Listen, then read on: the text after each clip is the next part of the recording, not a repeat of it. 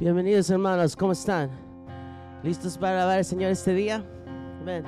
Este himno es un himno bonito, pero me gusta mucho. Habla de el mundo feliz, ¿no? Que es a, a los pies de Jesús, ¿no? En el mundo feliz reinaremos con nuestro Señor. Y en el mundo feliz reinaremos con nuestro Señor. Hay un mundo feliz más allá, donde cantan los santos en luz tributando de eterno Lord al invicto y glorioso Jesús. Y en el mundo feliz reinaremos con nuestro Señor.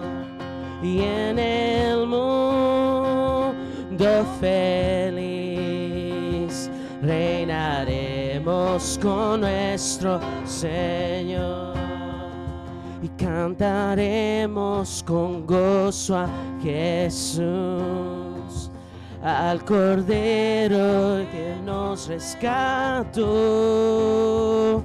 que con sangre vertida en la cruz los pecados del mundo quitó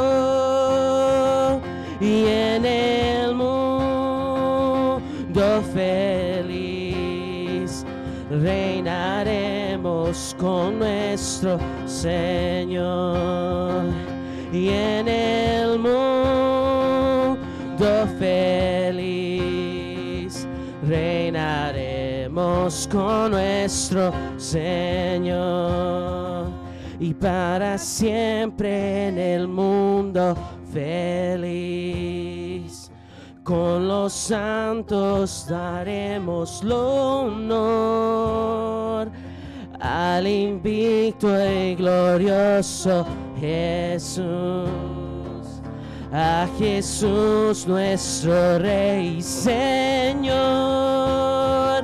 y en el mundo feliz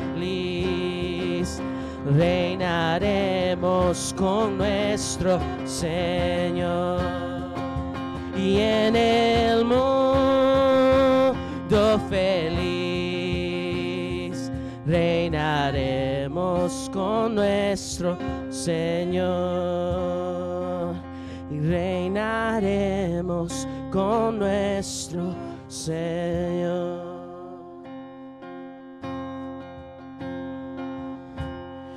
Medio de mi proceso, cuando todo se está cayendo, en medio de mi dolor, confío en ti. En medio de la oscuridad, sé que me acompañarás. En medio de la adversidad,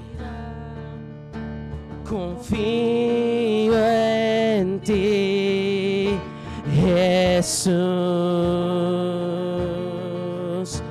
Jesús, y nada me moverá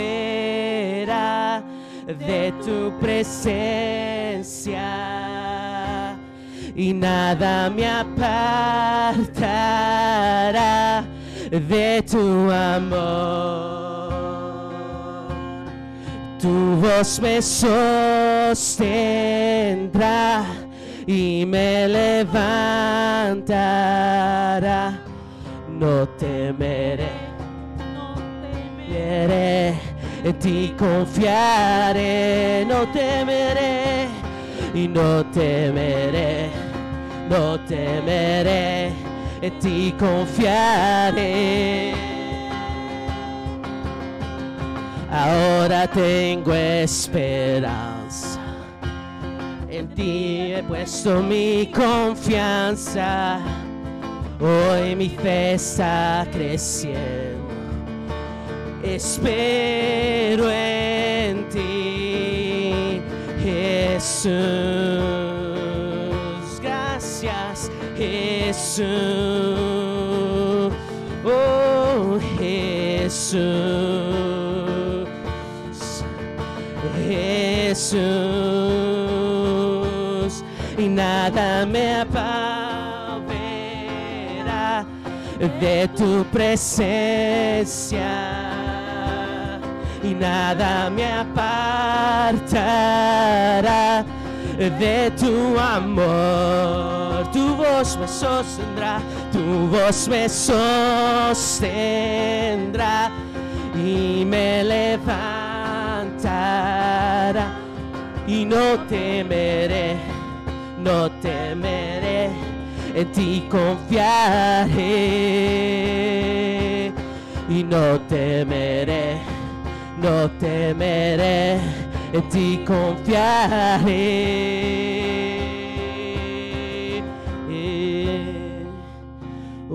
Estás conmigo y no temeré, Señor.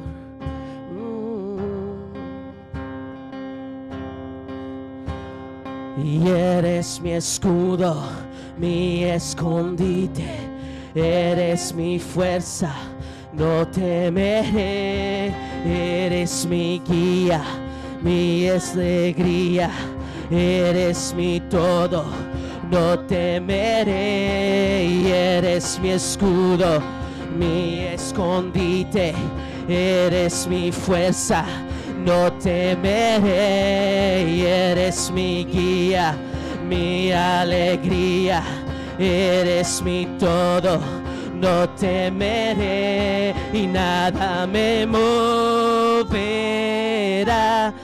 de tu presencia y nada me apartará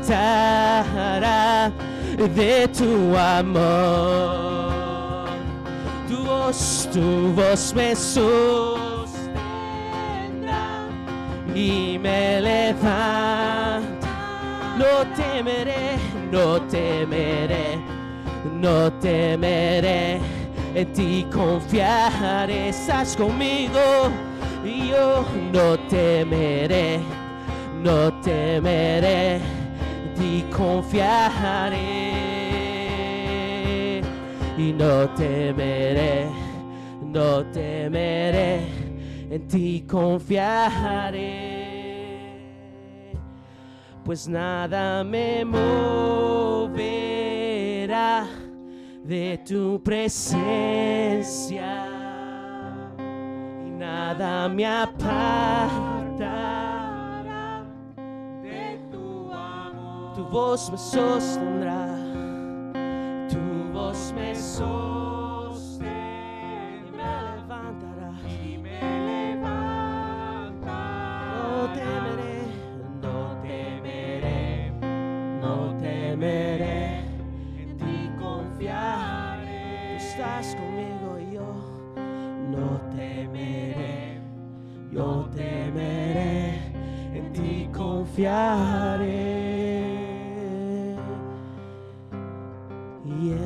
mi escudo, mi escondite, eres mi fuerza, no temeré. Y eres mi guía, mi alegría, eres mi todo, no temeré, no temeré, no temeré, en ti confiaré y no temeré, no temeré, en ti confiaré. Amén. Esa es la verdad, ¿no? Nosotros somos cristianos y sabemos que eh, Dios murió por nosotros Amén. y la salvación es nuestra. Y aunque el mundo hay problemas y, y- y créanme, nadie está salvo de nada, pero en Él tenemos esa paz que con Él no temeremos del futuro, porque nuestro futuro está en Él.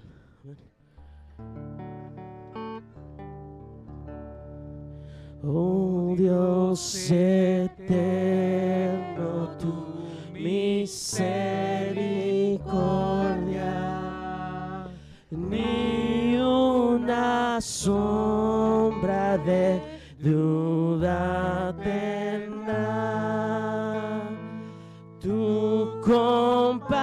compasión y bondad nunca fallan. Y por los siglos el mismo será. Oh, tu fidelidad, oh, tu guardamos.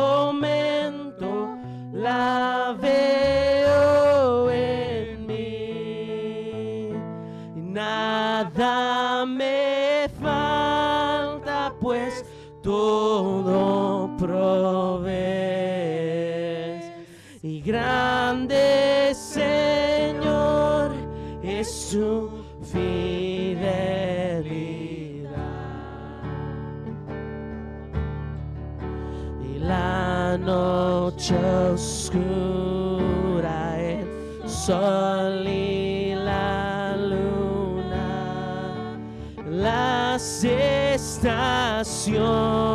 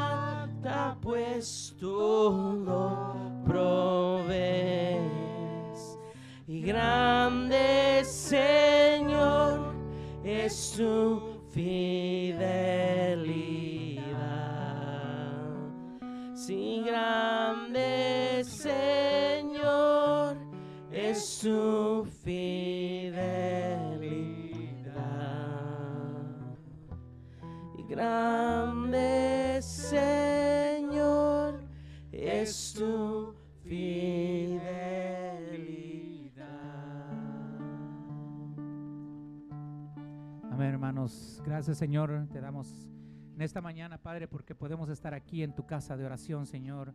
Poder traerte la alabanza, Señor, traerte esta adoración, Señor. Esperemos que haya sido de agrado delante de tus pies, Padre, delante de tu presencia, Señor. Recibe, Señor, nuestros corazones contritos en esta mañana, Señor, listos para aprender de tu palabra, Padre, listos para oírte, listos para ah, ponerlo en práctica, Padre. Gracias por todo, Señor, y te dejamos este momento en tus manos, Padre. Te dejamos este culto en tus manos, Señor. Bendícenos y guárdanos, Padre. En el nombre de tu Jesucristo. Amén. Sentarse, hermanos.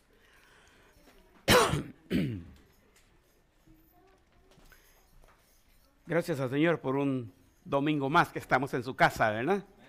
Qué bueno es sobrevivir una semana más en este mundo contaminado que vivimos, ¿no? Qué bien. Gracias a Dios por ello. Eh, tengo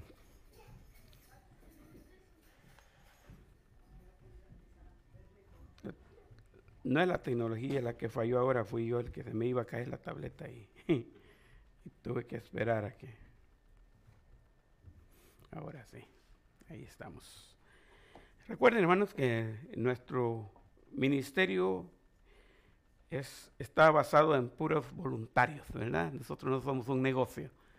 Así que re- recuerden visitar siempre el arca de las ofrendas de atrás. Cualquier donación está bien. Si usted da diezmos, es mejor. Eh, disciplinarse uno a dar el diezmo es, es lo mejor que puede haber en la vida. Para tener cualquier triunfo financiero, comienza por darle a Dios lo que pertenece, ¿no? Eh, ofrendas y donaciones son bienvenidas. Tenemos ahí. Gracias por estar con nosotros y por estar siempre listos para escuchar la palabra de Dios. Es una bendición empaparse de ella, ¿no? Eh, eh, hemos estado prácticamente entre los quehaceres de la casa, ocupados siempre en estudiar la palabra. El viernes, después del tiempo que estuvimos aquí, yo estuve en una conferencia en Zoom.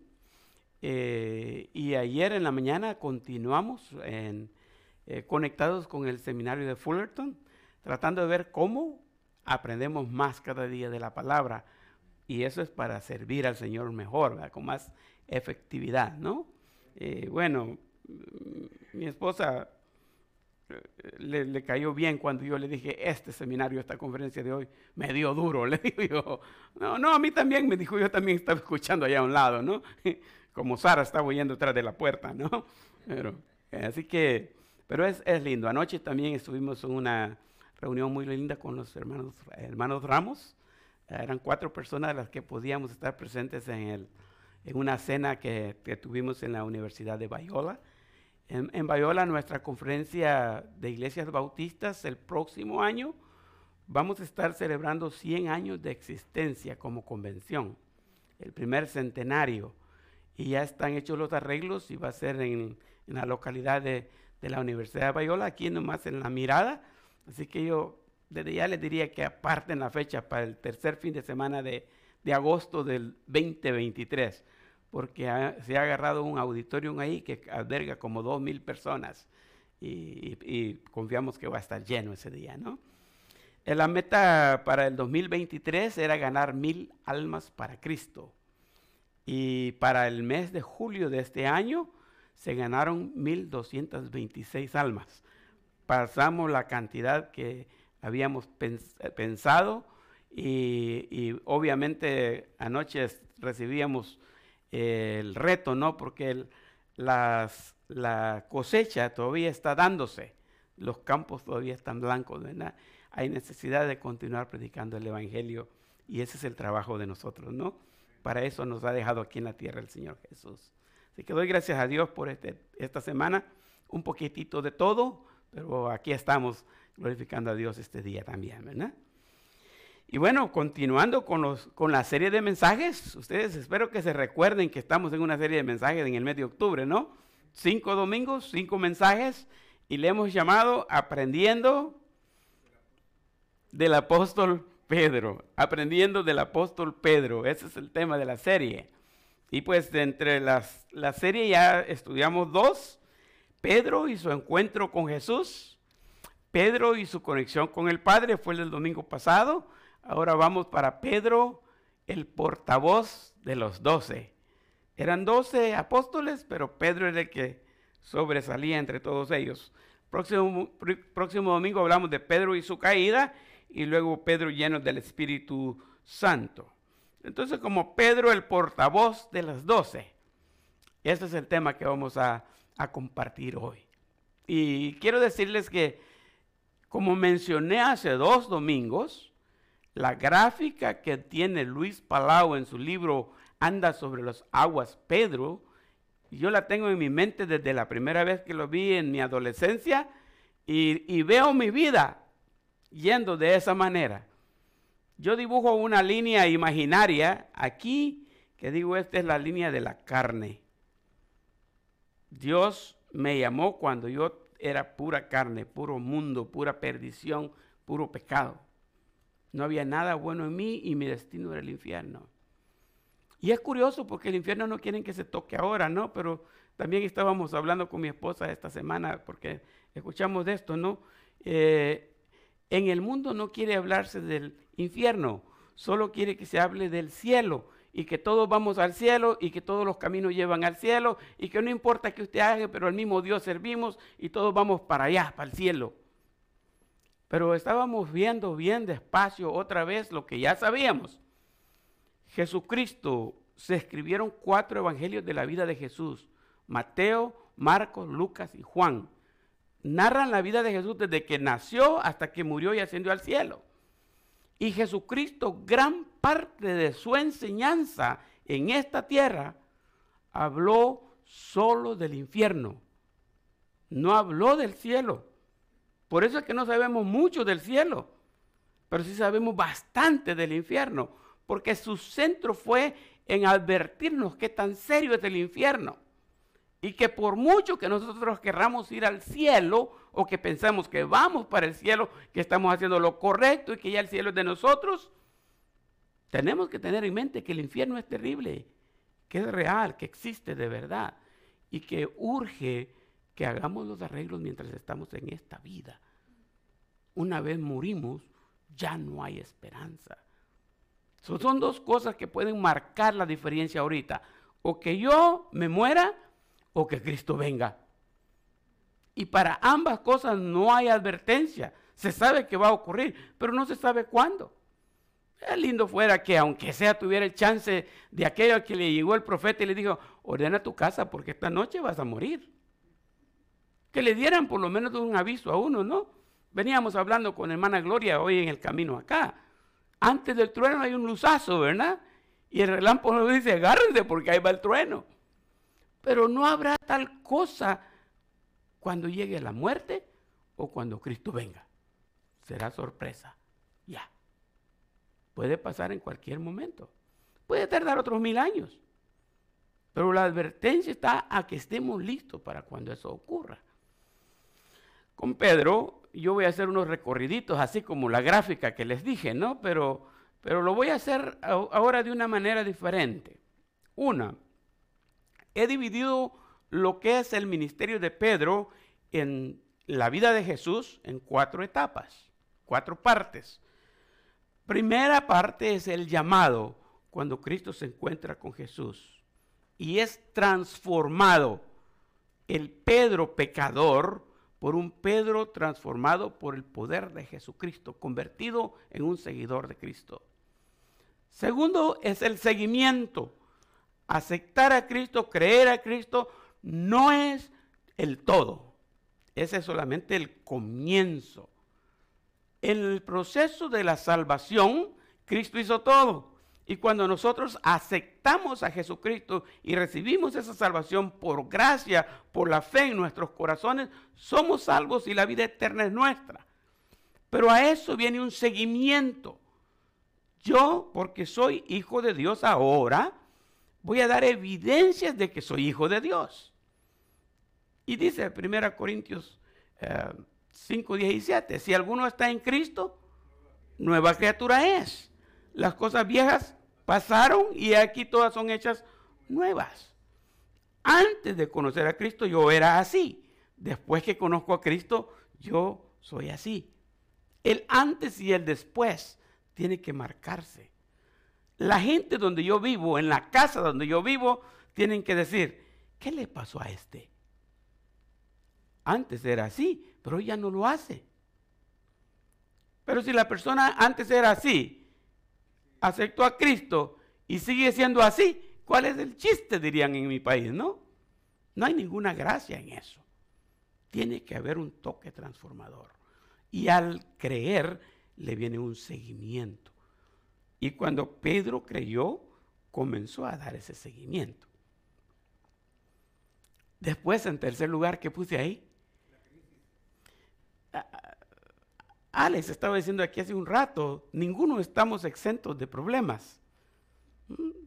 En la vida vamos a enfrentar problemas, cristianos o no cristianos, salvos o no salvos, siempre vamos a recibir las consecuencias de un mundo que va rumbo a la destrucción. No hay diferencia.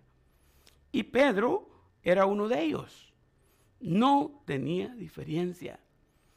En un momento la fe de Pedro flaqueó estuvo en problemas, en complicaciones, en confusión, en vergüenza. Incluso después que el gallo cantó, él se acordó que lo había negado tres veces y dice que saliendo lloró amargamente. Porque nosotros lloramos a veces, pero llorar amargamente es un poco más fuerte. Lloró amargamente porque él tuvo una crisis por fuerte que sea Pedro, por líder que sea Pedro, porque sobresalía entre los doce, él era el que sobresalía, pero era de carne y hueso. Y estaba expuesto también a fracasar. Así que en un momento dado, Pedro se enfrentó con una crisis. Y vamos a hablar de esa crisis el próximo domingo, pero más despacio. Pero, pero fíjese, después de esa crisis que Pedro pasó, ¿qué viene? viene la rehabilitación. Pedro fue restaurado. Esa es la gran diferencia entre Pedro y Judas. No es que el pecado que Judas cometió era mucho más grave que el que Pedro. Judas no se arrepintió y buscó la mejor salida, fue y se ahorcó. Pedro no, Pedro salió y lloró amargamente. Y eso muestra el arrepentimiento de Pedro. Y Dios mira esa actitud de arrepentimiento. Y Jesús en un momento dado lo va, lo va a encontrar nuevamente, lo va a confrontar y lo va a restaurar. Ese es el Pedro. Para que no vayamos a malentender el asunto de que Pedro era el portavoz de los doce, el mandamás, el perfecto, el que no fallaba, ¿verdad? Puse estas cuatro etapas, estas cuatro etapas en la vida de Pedro. Entonces, hice una gráfica, más o menos así. Primero aparece el llamado. ¿Dónde estaba Pedro cuando Cristo lo llamó? Estaba pescando. ¿Se acuerdan? Hablábamos, tenía una compañera, una compañía pesquera. Él era el dueño.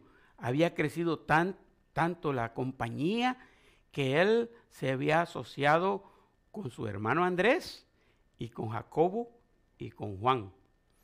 Y los cuatro eran pescadores. Y, el encuentro con Jesús fue después de pasar una noche larga. Y les digo larga porque eh, en, un, pisque de mi vida, yo también estuve pescando en el lago de Metapán. y tenía conexiones con gente que vivía de la pesca. Y no crean que yo era pescador, no, yo estaba pescando, pero no pescaba nada. Con el anzuelo decíamos nosotros. Mi papá estaba aquí, mi hermano Elías estaba aquí, yo estaba en medio, y los tres con anzuelo, ellos sacando y sacando pescados. Y yo sacaba el anzuelo, pero la comida se la habían llevado los pescados y no agarraba nada. Y decía, cambiemos puesto porque los pescados están aquí y allí no hay nada. Y cambiamos de lugar y ¿qué creen? Seguían las mismas. O sea que los pescados a mí nunca me quisieron, aunque yo sí quiero los pescados, ¿no? Pero ahí estaban, Pedro pescando toda la noche. So, yo sé lo que es pasar un gran tiempo sin agarrar nada. Y ellos, aparentemente esa noche los pescados se fueron en huelga y se escondieron. Porque toda la noche sin agarrar nada. Pescadores de profesión. Los de profesión saben dónde están los pescados y a qué horas pasan por aquí. Ellos tienen bien calculado el lago y, o el mar, en el caso de ellos, el mar de Galilea. Y saben cómo agarrarlos. Toda la noche y no agarraron nada. Lo que lograron de toda la noche ahí fue que las redes de pescar se les rompieran. Porque cuando Cristo los encuentra están en la orilla del mar y están remendando redes. Quiere decir que aunque no pescaron nada, las redes sí tuvieron que repararlas. Era algo común también, era parte del trabajo, ¿no? Pero bueno, viene la situación y ahí los encuentra. Y Cristo le hizo este cambio a Pedro. Él era Simón, ¿verdad? Simón Bar Jonah, le llaman en, el original. Bar es hijo. Y, me gusta a veces aclarar eso porque hijo de Jonás está claro traducido, pero en algunos casos no. Como por ejemplo, ustedes ya, ya oyeron la historia del ciego Bartimeo. El ciego Bartimeo no se llamaba Bartimeo, sino que Bar en el original era, quiere decir hijo. Timeo es el nombre. Entonces, Bartimeo quiere decir el hijo de Timeo. En este caso, Bar Jonah es Pedro era hijo de Jonás. Pero sí dice el nombre de Pedro, dice que él se llamaba Simón. Simón. Y Jesucristo utilizó, cuando cambió el nombre de Pedro, utilizó el nombre Cefas. Tú te llamarás de ahora en adelante Cefas, que quiere decir piedra. Cefas es en arameo, que quiere decir piedra. Y de ahí viene la traducción del arameo al español como Pedro. Tenemos tres palabras en el mismo versículo, Simón, Cefas y Pedro. Y se quedó en español como, como Pedro, como Pedro. Ahí está el encuentro. Y, y ya no te vas a llamar Simón, te vas a llamar Cefas, que significa piedra. Y sobre esta piedra voy a edificar iglesia. Así es como vamos a ver a Pedro más adelante como columna de la iglesia. Pedro, Jacobo y Juan dice claramente, eran llamados columnas de la iglesia. Un cambio va a haber aquí. Has pescado peces, pero de ahí en adelante lo voy a hacer pescadores de hombres. Ahora fíjese bien la, la frase que usa, dice, van a ser pescadores de hombres.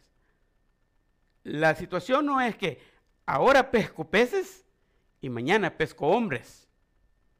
No, voy a ser de ustedes pescadores de hombres, les quiso decir. O sea, tres años o tres años y medio que Jesús estuvo con ellos, precisamente tenía la, la meta de convertirlos en pescadores de hombres para que fueran y predicaran el Evangelio en todo el mundo. Y Pedro va a ser una clave para que eso ocurra. Ahora viene el seguimiento. En el seguimiento, lo que ocurrió con el seguimiento es que dice el versículo primero, dice ahí, y dejándolo todo, le siguieron. Ese todo tiene que ver con algo más que las redes. Aunque otra traducción dice, y dejando las redes, lo siguieron. Ahí están las redes rotas, pero ¿para qué las quiero remendar si ya no voy a pescar? Porque de ahorita en adelante me voy a dedicar a servir a mi Señor y voy a andar con Él por todo el mundo. Por donde Él ande, ahí voy a andar yo. Voy a seguirlo. Ahora más adelante Jesús está diciéndoles en el entrenamiento para ser los pescadores de hombres, les está diciendo, el que no deja todo, esposa, hijos, padre y madre, no es digno de mí. Se acerca por ahí el Pedro y dice, Señor, o maestro es la palabra que usa ahí, le dice, nosotros lo hemos dejado todo. ¿Qué recibiremos? Porque literalmente ellos dejaron todo. Mire, hermanos, nosotros tenemos ahora, por, en mi mente está Bayola, ¿no? Tenemos universidades, tenemos escuelas que nos entrenan. En aquel entonces no había nada de eso. No había nada de eso. ¿Cómo es que la gente aprendía a trabajar y ganarse la vida? Lo hacía de esta manera. Alguien es carpintero y yo tengo un niño que quiero que aprenda un oficio y yo voy al carpintero y le dice, ¿usted podría enseñarle la carpintería a mi hijo? Y el carpintero entiende bien todo eso porque él así se hizo carpintero. Y él dice, sí, está bien, yo le enseño. Y desde ese momento el hijo mío no lo vuelvo a ver yo. Se queda en la casa del carpintero. Y va a hacer todo lo que el carpintero hace y va a aprender del carpintero. El niño, ese va a ser un discípulo de él. Ahora, yo digo niño, pero había una edad cuando ya podían hacerlo, que era pasada a los 13 años. Porque entonces ellos alcanzaban la mayoría de edad a los 13 años y hacían su bar mitzvah, le llaman los judíos. Todavía lo hacen así. Y entonces de esa manera aprendían el oficio. Así es como dice que Pablo era bien educado porque fue educado a los pies de Gamaliel. Será la batería la que se me acabó. Porque está encendido, pero siento que se fue el, volumen, ¿verdad? ¿Sí? ¿Sí o sí? entonces dice que Pablo fue creado a los pies de Gamaliel. ¿Qué quiere decir? Que Pablo fue discipulado por, por Gamaliel, ¿verdad? Y vivió a los pies de Gamaliel. Ahora no tengo volumen en este. Está encendido, pero no tengo volumen. Sí. Otra vez tecnología. Entonces sí, educado a los pies de Gamaliel los discípulos por eso, y les menciono por eso, para que entendamos el concepto, que los discípulos se fueron a seguir a Jesús y vivieron con Jesús, porque Él los iba a entrenar. donde Él dormía, y dormían ellos, donde Él iba, y iban ellos. Y cuando alguien quería seguirlo a Él y vino ahí y le dijo, maestro, yo quiero seguirte. Y, y Jesús, no en esas palabras, pero les dice más o menos, piénsenla bien, las zorras tienen sus cuevas las aves tienen sus nidos, pero el Hijo del Hombre no tiene un lugar donde recostar la cabeza. Piénsenla bien lo que van a hacer. Yo no tengo casa donde ustedes se hospeden. El seguirme a mí va a ser asunto de un gran sacrificio, así como lo hicieron los discípulos. Por eso tenían que dejarlo todo y seguirlo. Y ese concepto es el que tenemos perdido nosotros cuando hablamos de discipulado. Porque pensamos que discipulado es una clase, es un curso. Sí, ya, ya pasé el curso, ya, ya yo ya fui discipulado. ¿Quién me discipuló? Fulano. Ah, bueno, ya la hizo, ya se graduó, ¿no? No, no es así. Para discipular yo a alguien, hoy día no hacemos lo mismo de, irnos a vivir con él, ¿no? No cabrían en mi casa, ustedes les aseguro. Y yo creo que yo no, tampoco cabría en la de ustedes. Pero lo que hacemos es one on one, uno a uno, nos hacemos amigos. Y como amigos compartimos más, nos conocemos más, estudiamos y aprendemos más. Así es como nosotros podemos. Está encendido. Si está encendido, entonces es, es, otra cosa. Vamos a ver eso después, ¿no? Yo lo apago y agarro de nuevo el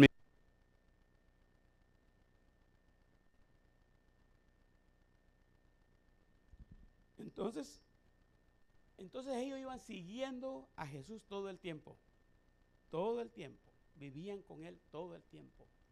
Y Pedro dejó su trabajo. No es tan fácil. Anoche en, las, en, las, reflexiones que recibimos anoche, eh, había un momento donde hicieron énfasis al pastor, porque el mes de octubre eh, nacionalmente en Estados Unidos es el mes que acostumbran reconocer a los pastores y a los líderes de las iglesias. Entonces parte de la cena tenía que ver con eso. Y estaban haciendo conciencia en, en el caso de los pastores, estaban haciendo conciencia de cómo a nosotros nos, nos toca compartir con bastantes y cómo el ministerio a veces viene a ser agotador. Pero el problema más grave que tenemos nosotros es que hemos parado de discipular. Y eso hace que el trabajo sea más más fuerte. Incluso estábamos hablando de estadísticas de pastores que están dejando el ministerio y cómo está cambiando la estrategia de hacer iglesia hoy día. No es tanto con que el post pandemia, que también eso influyó bastante, pero, pero ya es un curso que lleva un poco difícil y necesitamos más personas trabajando. Hemos acostumbrado, decía una de las conferencias de ayer, a que la iglesia haga misiones y no nos damos cuenta de que la iglesia es una misión. Nos preocupamos por las misiones, allá, allá, allá, allá, pero aquí estamos nosotros en un campo misionero. Y el reto es, como decían los pastores, muchos pastores, grandes profesionales, doctores, ingenieros, arquitectos, dejaron su profesión por ser pastores. Y ustedes ya saben que el pastorado no se puede comparar con ninguna profesión. No se puede. Si quiere dinero, el pastorado no es un lugar donde debe buscar. Aunque muchos han hallado el secreto y han triunfado económicamente, pero no sé si son pastores. Porque está lejos, lejos de hacer lo que Cristo hizo. Y el discipulado que Cristo nos dejó es bien diferente. No creo que Cristo en este tiempo tuviera sus jets privados o una mansión para vivir. No creo. No es ese. No es ese. Pero Pedro agarró el seguimiento. El segundo paso de Pedro fue seguir a su maestro, aprender del maestro, absorber, como decíamos del domingo pasado, ¿no? Al máximo, cerca de la palabra de Jesús, oír, entender todo, aprender todo lo más que pudiera y pues estar con Él en todo el tiempo.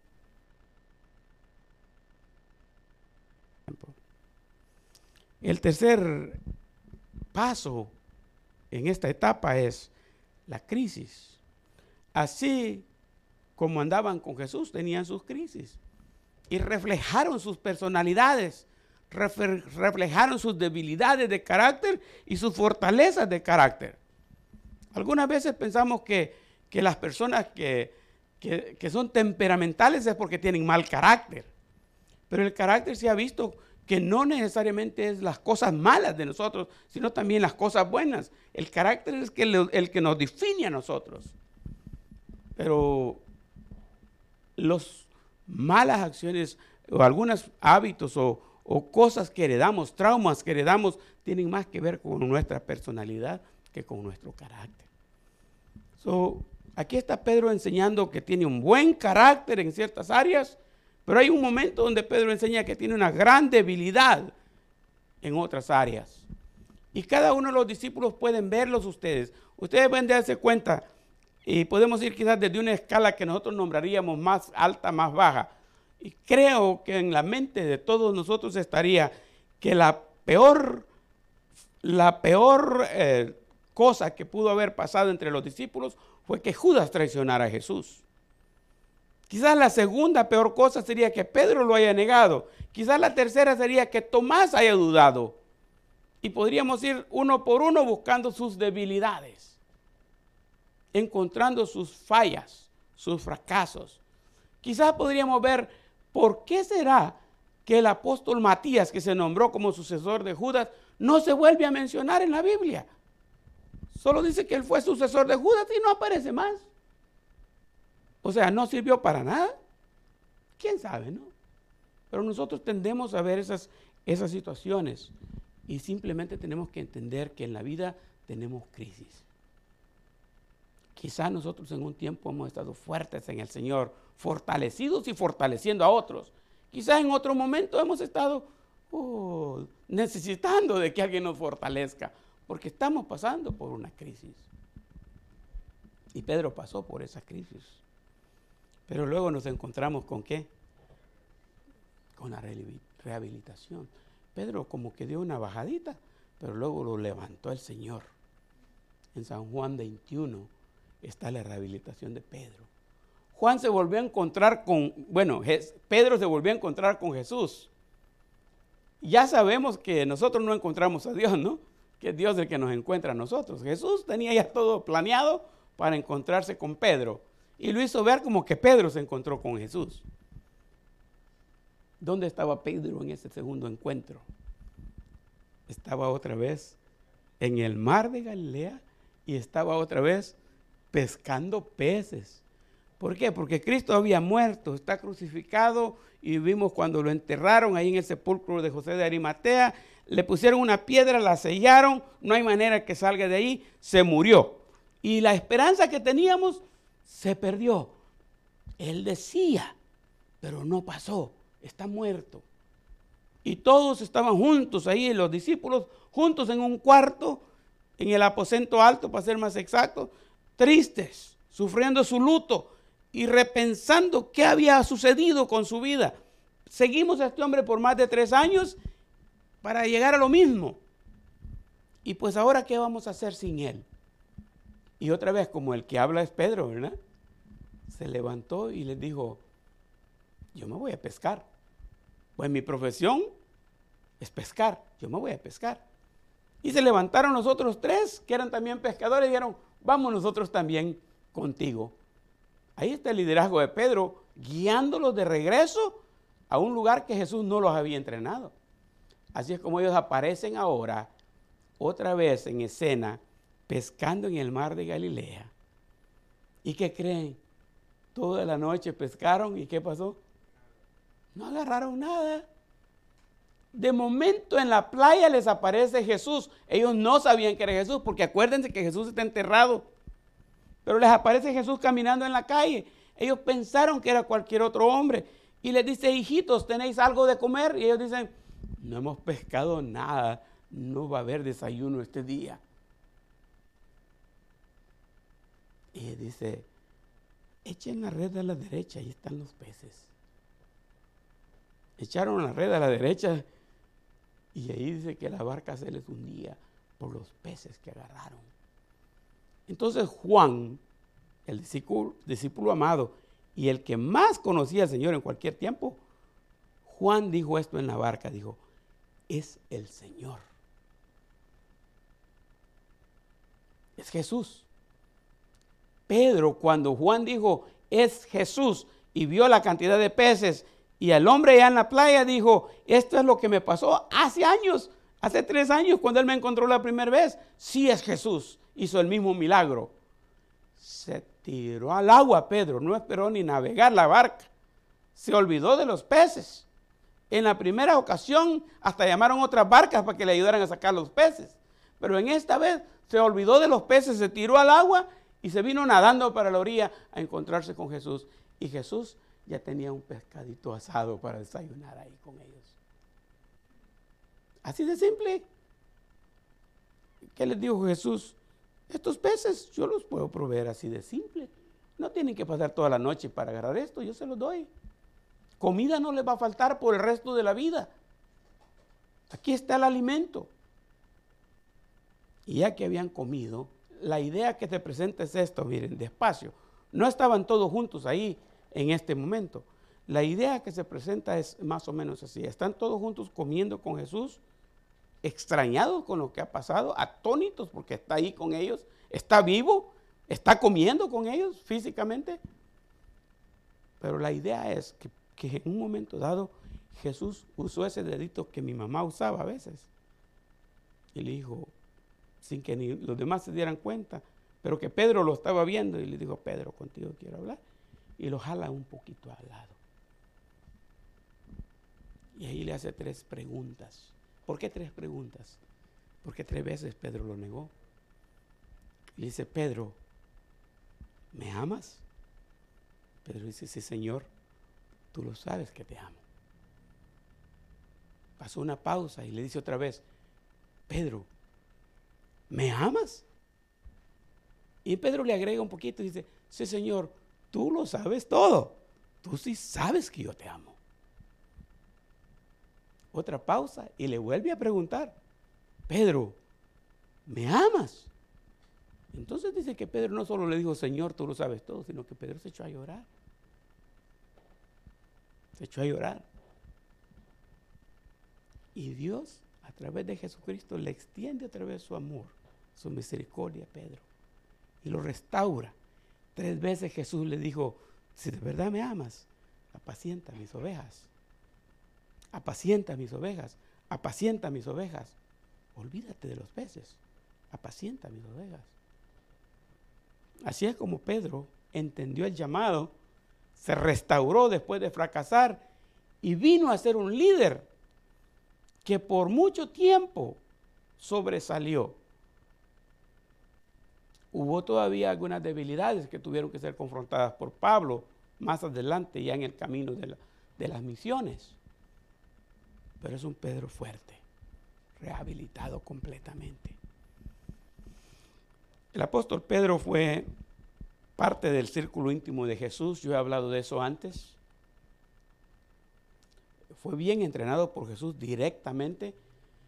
Tres discípulos, Pedro, Jacobo y Juan, por alguna razón no está Andrés aquí, que era el cuarto pescador. Solo está Pedro, Jacobo y Juan.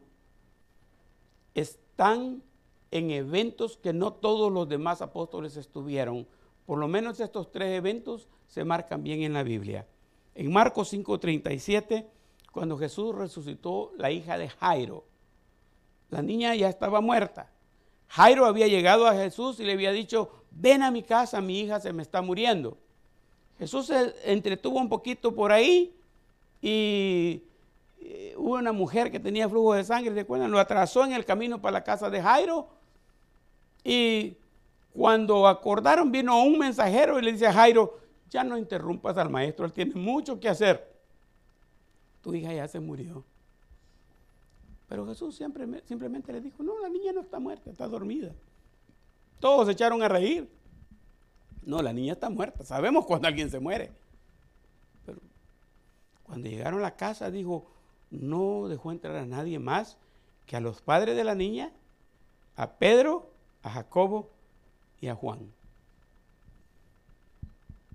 Esos tres presenciaron la resurrección de aquella niña. Todos los demás pensaron que ellos tenían la razón y que la niña dormida que estaba. Jesús la despertó, pero ellos no, ellos se dieron cuenta de la resurrección. Está el monte de la transfiguración, es uno de los montes que, no hay seguridad dónde fue. la historia ha buscado, han, tratado de investigar dónde fue, cuál de estos montes fue. Unos dicen que fue el Hermón, otros que fue el, monte donde Elías eh, se enfrentó a los Baales. Pero lo cierto es que Jesús subió al monte y se transfiguró. Y solamente estaba Pedro, Jacobo y Juan el resto de los discípulos estaban al pie del monte, y los dejó.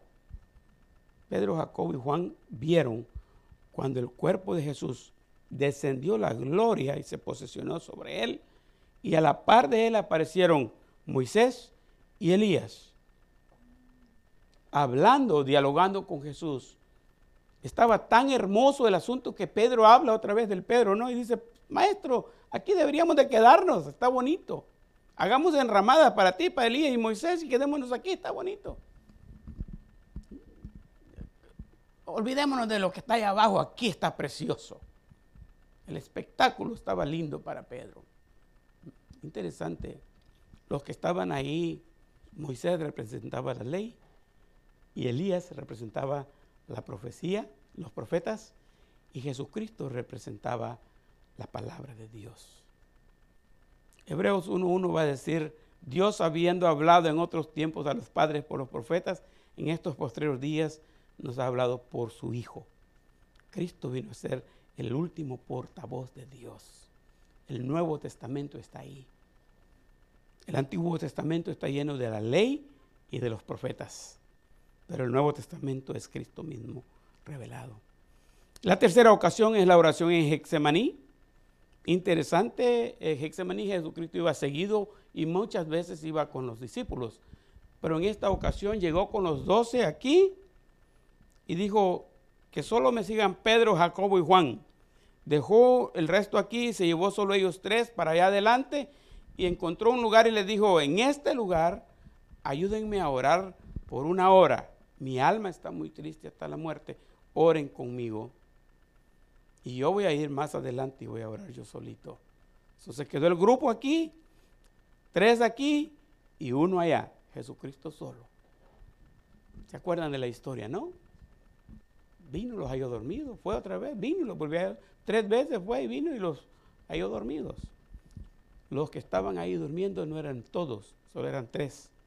A los tres que les había pedido que velaran, estaban dormidos.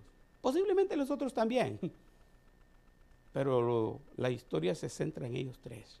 Y Pedro era uno de los del círculo íntimo de Jesús. Pero quiero tocar, tal vez hablé bastante de Pedro y, y no tanto del tema, pero Pedro como portavoz. eh, hay bastante que hablar de Pedro en este área, como portavoz de los doce. Y yo limité eh, de todo lo que la lista que hice, que era como 20 y algo, solo agarré ocho. Y dije, estos ocho no me alcanza el tiempo para hablar de los ocho. So, les tengo algunos versículos nomás para que vean que estudié esos versículos. Aquí está el primero, Pedro como portavoz de los doce. Lucas 8:45, ahí está en la pantalla el texto, que dice, entonces Jesús dijo, ¿quién es el que me ha tocado? Y negando todos, dijo Pedro y los que con él estaban, maestro, la multitud te aprieta y oprime. Y dices, ¿quién es el que me ha tocado? ¿Se acuerdan de qué historia es? ¿Ya la re- relacionaron? Porque no les voy a dar todo el, el pasaje, no lo vamos a poder leer. Pero es la historia que tenía de la mujer que tenía una hemorragia en su vientre. 12 años había padecido de esa hemorragia. Eso era terrible en la cultura de aquel entonces. Yo sé que las hermanas han pasado por cositas así y pasan cada mes. Pero en la cultura de allá era seria cualquier hemorragia que hubiera. Porque cualquier derramamiento de sangre lo declaraba la ley a uno inmundo. Y las mujeres cada mes eran declaradas inmundos. Y por haber sido declaradas inmundas, los tres días tenían que estar aisladas de su familia, aisladas de todo. Y, y después, después de los tres días, tenían que seguir el proceso de la purificación, ya que estaban declaradas sin hemorragia, podían otra vez egresar a sus actividades. Ahora, por un lado, siempre que toco ese tema, dicen, pobrecitas las mujeres, cómo han sufrido, ¿no? Y cómo era de serio entonces que la sociedad entera las aislara. Pero en el otro lado, eran tres días que las mujeres no podían cocinar. No hacían ningún oficio. Eran tres días de vacaciones por mes. Y todas las mujeres se ríen cuando digo eso, porque saben lo bonito que ha de haber sido, ¿no? ¿Sabe que si, si la esposa cocinaba, nadie podía comer de esa comida porque se contaminaban? Entonces, quien cocinaba y quien hacía los quehaceres de la casa, no podían tocar la escoba, no podían hacer nada. Tenían que estar en reposo completo. Entonces, y eso ya cambia las cosas, ¿no? Como no se necesita algo así una vez a la semana, en que sea, ¿no? De descanso.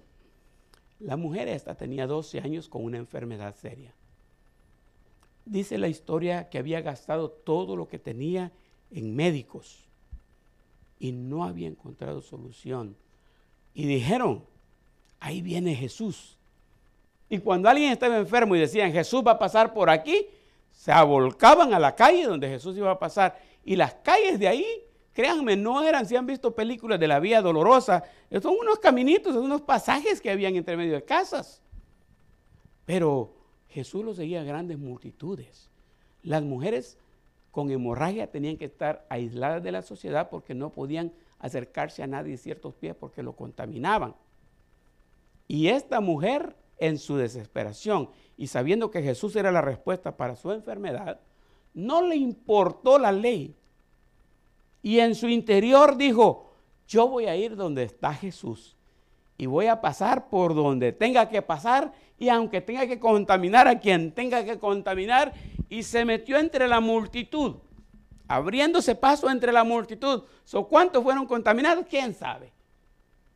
Pero ella iba tras de Jesús, tras de Jesús, tras de Jesús, hasta que, y en su mente dice el pasaje que decía ella, si tan solo toco el borde de su manto, con solo la ropa que toque, con un poquito de ropa que toque del Señor Jesús, voy a quedar sana. Esa era la fe de ella. Y llegó el momento cuando alcanzó a tocar el borde del manto de Jesús y su enfermedad desapareció. Pero al mismo tiempo que desapareció la enfermedad de ella, Jesús también se detuvo. Y, lanza esa expresión, ¿no? ¿Quién me ha tocado? Y los discípulos dicen, Señor, si aquí vienen presionándote todos, te presionan todos, ¿cómo dices quién me ha tocado? Pero ¿quién fue el que dijo eso? Pedro. estando todos ahí, Pedro fue el que dice, Señor, pero ¿cómo se te ocurre decir quién me ha tocado si todos te, te están prensando aquí? Y Jesús dice, no, alguien me tocó de una manera diferente porque ha salido virtud de mí. Y la mujer, al verse descubierta por Jesús, dijo, si él sabe que alguien la tocó, ella sabe que fui yo. Y más me vale que me declare. Entonces fue cuando ella dijo, Señor, fui yo quien te tocó. Y ella es una de las que Jesús le dijo, mujer, grande es tu fe. Pero el que habló de todo fue Pedro. La historia la pueden leer en Lucas 8, ¿no? Leanla completa, está muy bonita. Yo solo se las parafraseé. Lucas 12, 41, hay otra palabra donde Pedro aparece hablando. Dice, entonces Pedro dijo, Señor, ¿dices esta parábola a nosotros o también a todos? Ya les he explicado un poco de las parábolas, pero la parábola es una una verdad material que enseña una realidad espiritual. Entonces, cuando Jesús decía la higuera, estaba apuntando a un árbol de higuera, literalmente, era un árbol de higuera y todo el mundo sabía lo que era una higuera. Pero la enseñanza no era el árbol, sino una vida espiritual de ellos que podía ser reflejada en la higuera. La higuera era un ejemplo. Y mire, Jesús en un momento dado no le importaba a la gente que lo seguía porque había gente que lo seguía para criticarlo, había gente que lo seguía para tentarlo, había gente que lo seguía porque era curiosa y quería ver los, las sanidades y los milagros que él hacía. Eran pocos los que lo seguían porque querían seguirlo y creían en él. Por eso es que a él no le importó las multitudes, le importaron doce. Y se centró en los doce. Entonces, ¿qué es lo que pasaba cuando, cuando él decía una parábola? Siempre la parábola la decía porque él quería que los doce la entendieran. Estaba dando una clase para los doce. Y aunque aquellos no se den cuenta de lo que él está hablando, pero estos doce que la entiendan. Y por eso es que de momento no entendieron la parábola. Y Pedro viene y dice, ¿es para nosotros la cosa o es con todos? Y hay un momento que Jesús incluso se va a enojar con ellos y les dijo, ¿cómo, cómo voy a hacer con todo esto? La parábola del sembrador, por ejemplo, es una. Eh, Jesús comienza en, eh, creo que San Mateo 13, es decir, el sembrador salió a sembrar y, los cuatro clases de terreno y todo eso. No entendieron ellos. Cuando llegaron al lugar donde iban a dormir, se acercaron y le dicen, maestro, esa parábola que dijiste no la entendimos, no la puedes explicar. Y por eso el mismo pasaje dice, la tierra esta es esto y la tierra esta es esto, y les explicó todo, pero les dice, ¿y entonces en qué quedamos? Ya tenemos el arreglo que les voy a hablar en parábolas y de qué me sirve si no las entienden, ¿no? Ahí está Pedro, siempre es el que mete la cuchara, decía mi mamá. Él es el que está hablando por los doce. Marcos 11, 21. Entonces Pedro, acordándose, le dijo, Maestro, mira, la higuera que maldijiste se ha secado.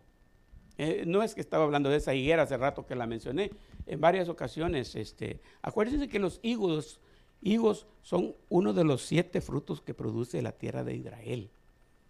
Eh, siete, entre los siete frutos, higos es una. Entonces, eh, la gente vive mucho de los higos.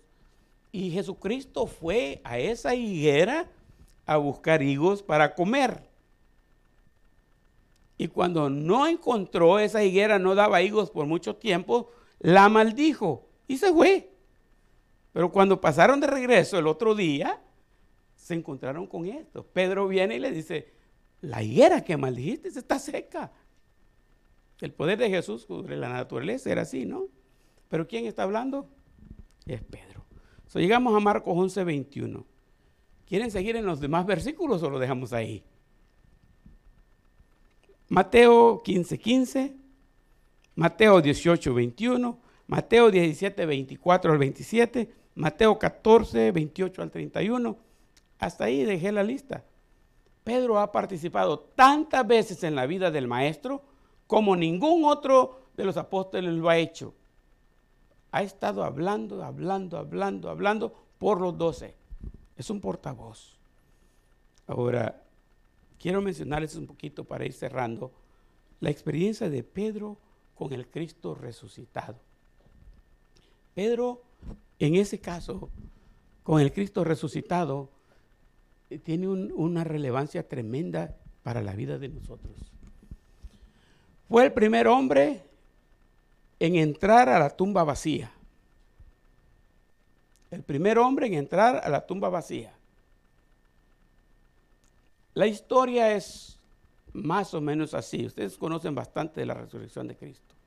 Cuando Cristo resucitó, eran mujeres las que venían a la tumba a embalsamar el cuerpo, a echarle perfumes, porque ya iba a ser el día del reposo cuando lo enterraron y no podían hacer ese trabajo en el día de reposo. La ley no lo permitía. So, tuvieron que esperar hasta el domingo para hacer ese trabajo. Y vinieron a embalsamar el cuerpo de Jesús unas mujeres. Y a las mujeres fue que primero el ángel les dijo, ¿por qué buscáis entre los muertos al que vive? Y los mandó a predicar. Y Jesús se le apareció a las mujeres. Pero cuando fue a avisar a los apóstoles, el maestro no está, la tumba está vacía dos apóstoles salieron corriendo de ahí del lugar de reunión y se vinieron a la tumba. Uno de ellos era Juan, el que quería mucho a Jesús, el discípulo del amor, ¿se acuerdan? Y el otro de ellos era Pedro. Al parecer, Juan corrió mucho más rápido que Pedro. Algunos hasta sacan un chiste de ahí. ¿Por qué fue que Juan llegó primero a la tumba? Oh, en aquel entonces cuando no habían carros automáticos, solo de estándares. Dice, porque Juan tenía primera, segunda y tercera Juan.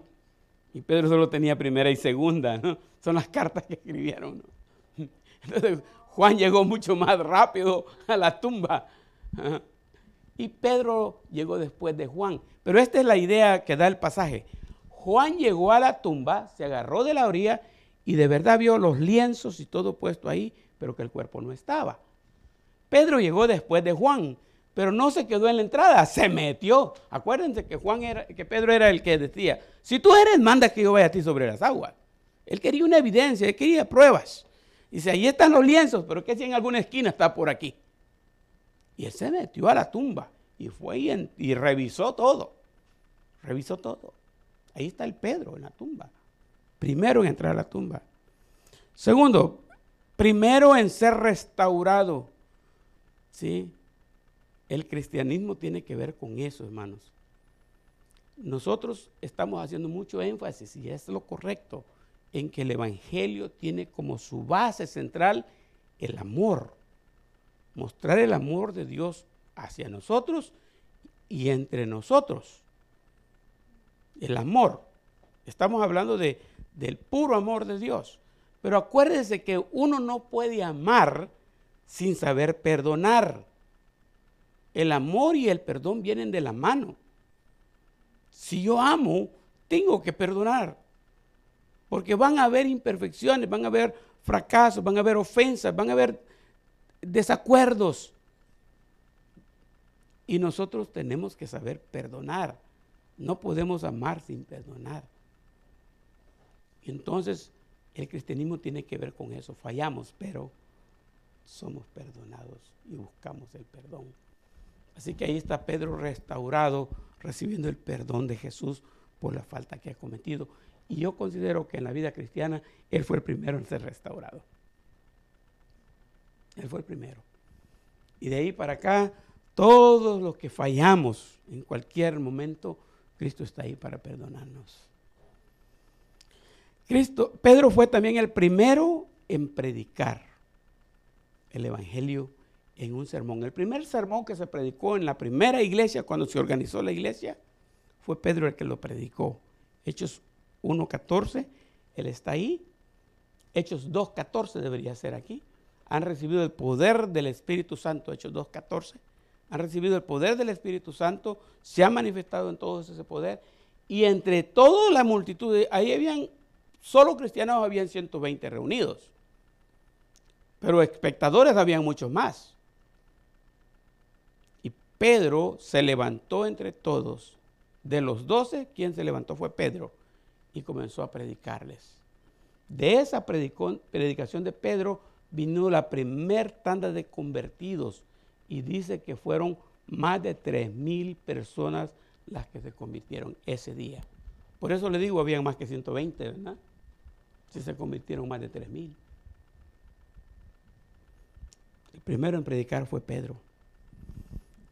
Y fue también el primero en predicar a los gentiles. Hechos 10.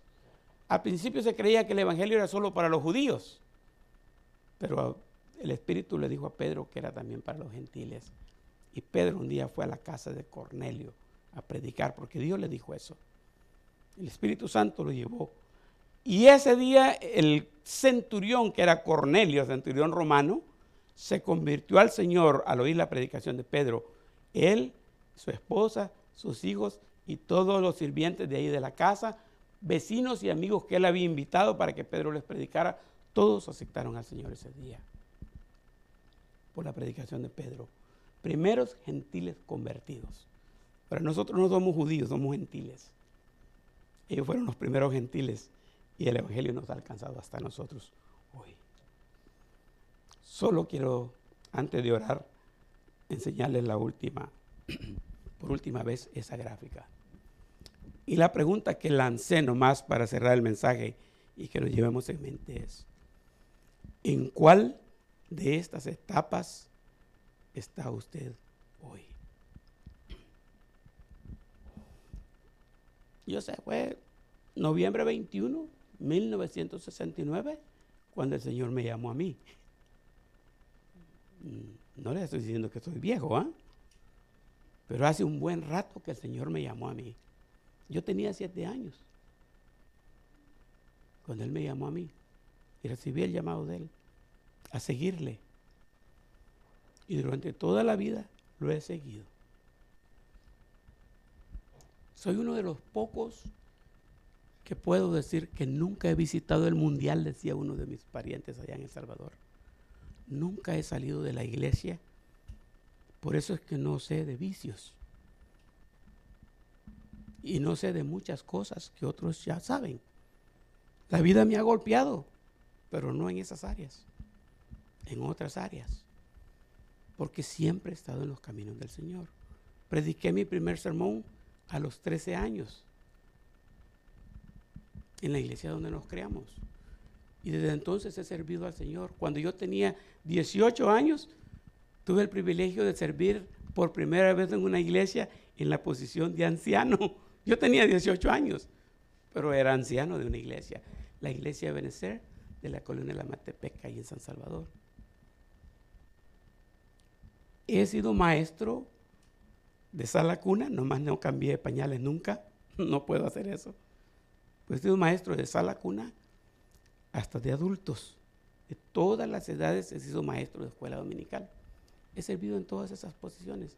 Mi primer culto lo dirigí en una iglesia que por ley el que dirigía cultos tenía que saber solfa y marcar el tiempo con la mano cuando estaba dirigiendo. Yo aprendí solfa y a los siete años, al lado del púlpito, porque no me veía detrás, dirigía los cultos del domingo en la noche. He servido al Señor toda mi vida. Le he seguido donde sea que me ha llevado en diferentes posiciones. Hoy le sirvo como pastor, pero no siempre fui pastor. Por eso yo entiendo cualquier privilegio que ustedes tienen en la iglesia, yo lo entiendo porque he pasado por esos privilegios cantar en el coro, lo que sea. Yo lo he hecho en la iglesia. Barrer nos tocaba, como hijos de pastores nos tocaba barrer el templo. No había manera de... A veces hay, hay crisis en las iglesias, ¿no? Sí.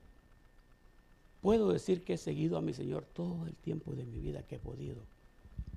Pero la tercera etapa no, es, no he sido exento a eso. He tenido crisis. He tenido fracasos. He tenido problemas serios como cualquier otro ser humano, como cualquiera de ustedes, yo también le he fallado a mi Señor. Y podría decir que no una falla tan grande, pero acuérdense que ante el Señor pecado es pecado. No importa, ahí no hay pecados grandes y pequeños. Falló, falló. Ya. Pero al mismo tiempo que he pasado por esas crisis, el Señor me ha restaurado. Y por eso estoy de pie. No por lo bueno, lo listo, lo capaz que yo soy, sino porque la gracia del Señor se sigue extendiendo hacia mí. Y seguimos adelante.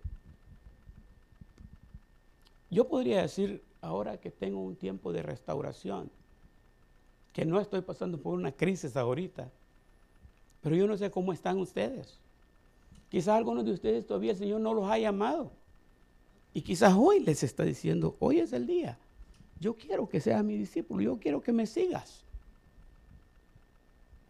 Quizás algunos de ustedes le están siguiendo, pero así como de lejitos y como que con miedo y como que quién sabe y como que necesito aquello, por eso no, no están seguros de lo que están haciendo. Hay que afirmarse en el seguimiento.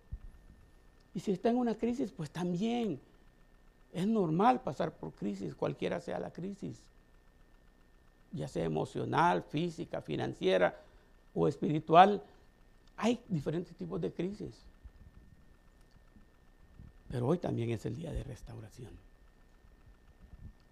Y podemos ser restaurados. Yo no sé. Quiero terminar con una oración. Padre amado, te doy muchas gracias por este tiempo que hemos tenido para hablar un poco del el apóstol Pedro. Así como Pedro fue portavoz de aquellos doce y pasó por diferentes eventos en la vida de Cristo, y después que Cristo ascendió al cielo, Él siguió su vida como predicador, como fiel seguidor tuyo, Señor amado. Así como tú te manifestaste en la vida de Pedro para que Él pudiera ser un portavoz de tu palabra en todo tiempo y que esa palabra llegara hasta nosotros hoy, así entendemos que tú nos estás hablando a nosotros en este momento.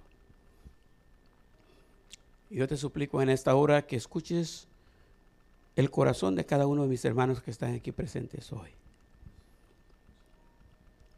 Si todavía no han sido llamados y este día tú estás tocando a su corazón y llamándoles para que se acerquen a ti y que tengan una relación íntima contigo, así como los apóstoles la tuvieron con Jesucristo.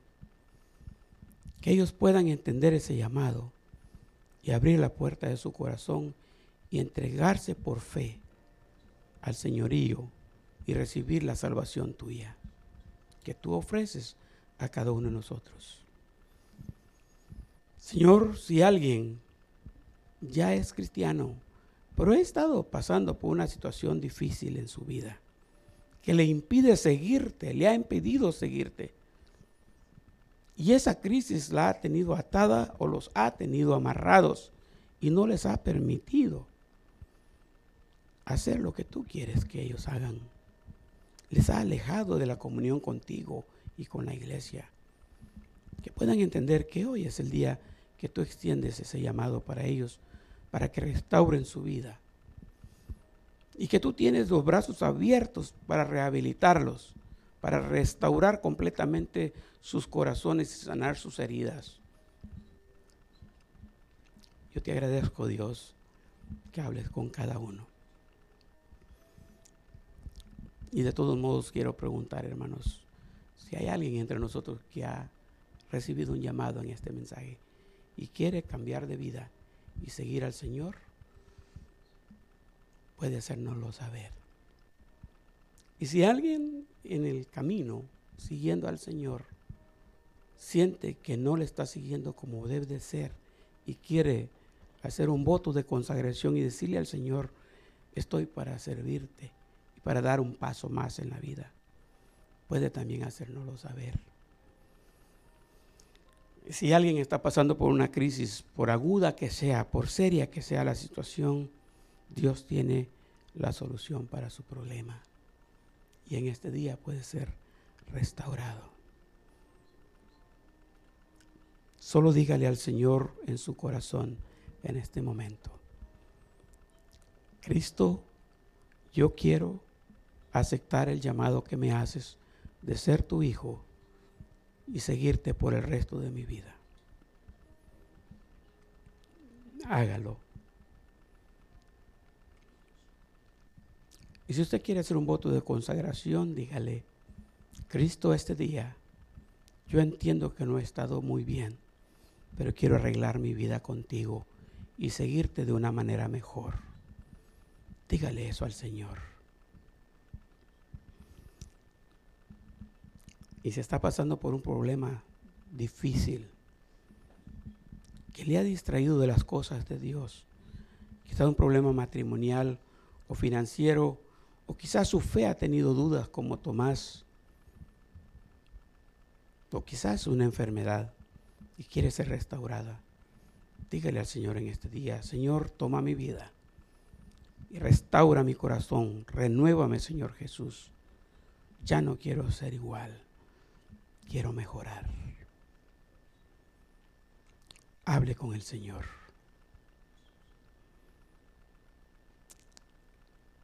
Padre, gracias por escuchar nuestras oraciones. Te alabamos y te bendecimos por lo que tú eres en nuestras vidas y por lo que haces y por lo que harás. En el nombre de Cristo Jesús. Amén. Si usted ha invitado a Cristo a, su corazón y ha recibido el llamado, avíseme, por favor. Cualquiera de estas partes eh, queremos saber de usted y queremos ayudarle para dar un paso más. Que Dios nos bendiga.